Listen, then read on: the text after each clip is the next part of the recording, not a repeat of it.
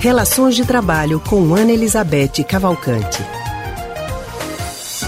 E nós já estamos ao telefone com Ana Elizabeth Cavalcante, do CPPL. Ana, boa tarde para você. Boa tarde, Anne. Boa tarde, Raul. Boa tarde, Ana. Boa tarde, ouvintes. Ana, está crescendo muito no Brasil o trabalho autônomo, principalmente entre as pessoas que prestam serviços de motorista ou de entregas por aplicativos. Entre as vantagens de trabalhar assim estaria a liberdade de fazer o próprio horário de serviço. Agora, Ana, quem atua por conta própria, mesmo com toda essa vantagem, também sofre de estresse no trabalho? Sim, claro. É, mesmo porque, não é, Anne, é, aqueles que estão trabalhando dessa forma, eles não são bem donos do seu horário, né? Muitas vezes eles têm que trabalhar três vezes mais do que aqueles que estão no emprego formal. E o dia só tem 24 horas para todos, né? Então essa tensão, essa tensão por trabalhar muito, isso cria evidentemente um estresse, né?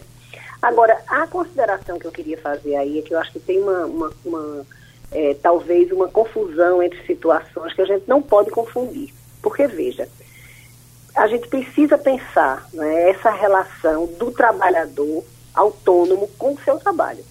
Porque, veja, o trabalho autônomo, ele é, implica em empreendimento. Ele é um empreendimento. Ele precisa desse empreendimento pessoal de quem está de quem tá lá, né? E empreendimento significa exatamente ver uma oportunidade, é, tentar se capacitar e assumir os riscos por realizá-la. Isso é o que a gente entende por empreendimento. Ou seja, quem opta por isso, ele vai criar as condições, todas as condições, para que o seu empreendimento dê certo.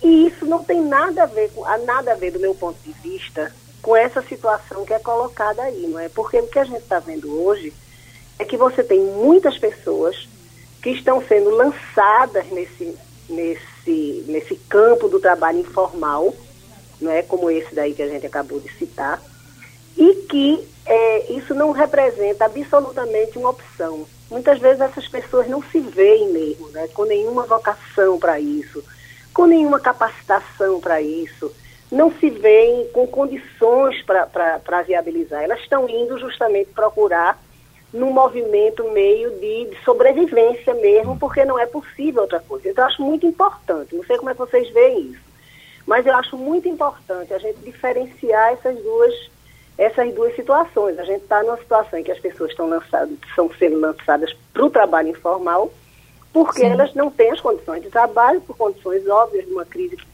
que não dá sinais né, de, de recuperação, e isso tem acontecido muito. Verdade. Então eu acho que para essas pessoas que não que não optaram por isso, né, que estão nessa situação, com poucas condições, com quase nenhuma capacitação para isso. O estresse vem não só da, das horas, dessa, dessa questão das horas trabalhadas, mas vem da própria condição de insegurança, né, que é o que a gente se depara todo dia com o trabalhador, que não tem a menor. Nessa situação não tem segurança, não tem perspectiva de futuro, sobretudo. Ana Elizabeth, e, e de alguma forma, de que forma, então, se pode amenizar esse estresse para essas pessoas que estão nesta condição, com um ganho reduzido, com um orçamento apertado? Eu fico pensando que uma coisa que, que, que talvez seja muito importante, eu venho batendo muito dessa tecla, já falei com vocês várias vezes sobre isso, eu fico pensando que as pessoas precisam de uma perspectiva de futuro, entendeu? E se a gente tivesse alguma recomendação para dar, se eu, se a recomendação que eu dou para essas pessoas é o seguinte: se prepare, estude, se capacite, porque essa é a saída. A capacitação é a solução para você criar perspectivas de futuro para qualquer que seja o seu trabalho, não é? para que ele, ele possa é, render, trazer alguma satisfação e que possa também, no final das contas, é, suprir aquilo que o trabalho que a gente espera no trabalho, né? Que é claro. dar as condições para você ter as condições mínimas de vida, né? Exato. Exatamente. As pessoas têm que, pelo menos, ter essa perspectiva. E como você falou, Ana, essa questão do trabalho informal hoje realmente está crescendo muito, justamente porque o desemprego também cresce muito. Muita uhum. gente está se vendo nessa situação sem ter essa perspectiva. Está sendo colocado e pronto. Então, assim, é, quando você fala para a pessoa se capacitar, estudar, é tentar ver dentro da situação que se encontra hoje uma forma de encontrar uma perspectiva melhor para o futuro e aí sim, com essa perspectiva, tentar amenizar ou pelo menos tentar, né, amenizar mais o estresse em que vive, a pressão em que está vivendo? Exato, exatamente, é assim que eu penso. E outra coisa, eu acho que é muito importante a gente frisar uma coisa, que quando a gente pensa em capacitar, fazer curso, geralmente vem coisas às vezes muito idealizadas na cabeça. Curso é muito caro, não é, não é acessível, não posso fazer, mas não. Se você procurar, existem possibilidades de capacitação para as várias condições, condições de, de, de financeiras, condição de tempo. Então, a, a, questão é se posicionar dessa forma. Isso é que eu acho que é essencial.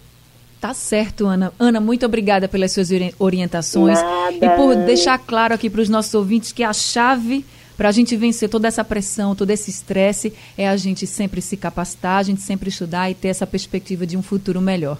Muito obrigada, viu, Ana? Sabe as palavras. Até a próxima, tchau. Até a próxima semana. A gente acabou de conversar com a psicóloga e psicanalista Ana Elizabeth Cavalcante, do Centro de Pesquisa em Psicanálise e Linguagem, CPPE.